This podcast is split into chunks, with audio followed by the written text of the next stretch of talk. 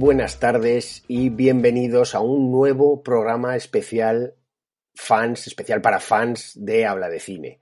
Hoy estamos en nuestro programa 14, ya hemos pasado la barrera del programa de la mala suerte después del centenario del nacimiento de Judy Garland y hoy tengo a mi vera a Alberto Garrido. Alberto, muy buenas tardes. Muy buenas tardes. Eh, Alfonso, ¿qué número de, de, programa dices que haces de él? Este es el 14. El decimocuarto, ¿verdad? Exacto. Y el número 13, el decimotercero, el de la mala suerte, en teoría, bueno, pues fue el de la semana pasada. Ya lo pasamos. Ya lo hemos dejado atrás, ya hemos tragado saliva, ya hemos avanzado.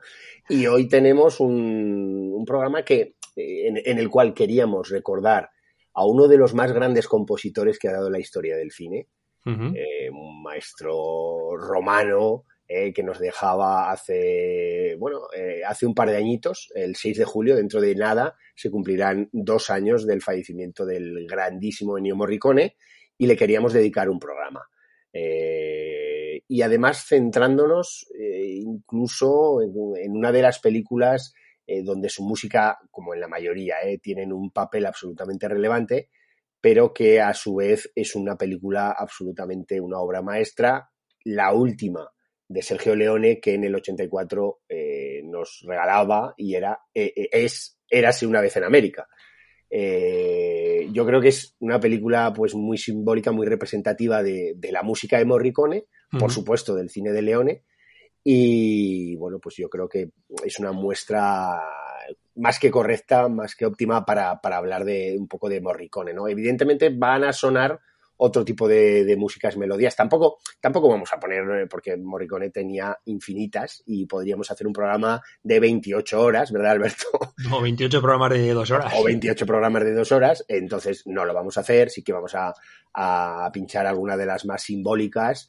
Eh, si te parece, ya de inicio, para entrar un poquito en, en materia, en, en el espíritu Morricone, no sé mm, qué te parece si empezar quizá con la de las que habíamos pensado de, de escuchar, quizá con, con, la más antigua. El sí, éxtasis sí. del oro, del bueno, el feo, el malo, ¿qué te parece? Mm, me parece perfecto. Además, la, la versión que, que, interpretan los, nuestros amigos de la Film Symphony Orchestra es, es brutal, ¿te acuerdas, verdad? Que sí, directo. Sí, sí, sí, estupenda. Como siempre, eh, todas las eh, bandas sonoras que, que, toca el bueno de Constantino Martínez Roch, eh, liderando esa Film Symphony Orchestra y que, bueno, pues nos, nos, regaló en el concierto, en la última gira, en la gira Fénix, si no me equivoco, es en la que, en la que lo tocaba y la verdad es que fue, uh -huh.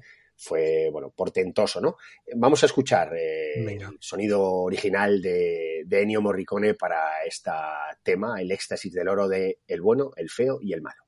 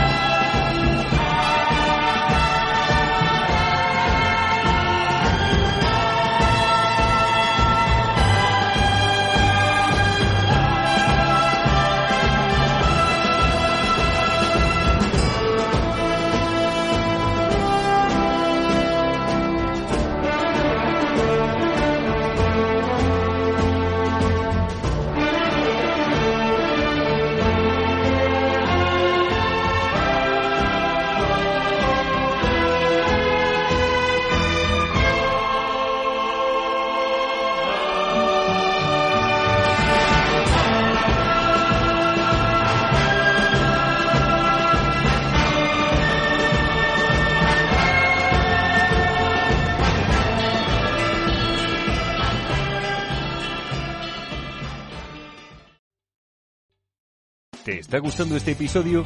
Hazte fan desde el botón Apoyar del podcast de Nivos. Elige tu aportación y podrás escuchar este y el resto de sus episodios extra. Además, ayudarás a su productor a seguir creando contenido con la misma pasión y dedicación.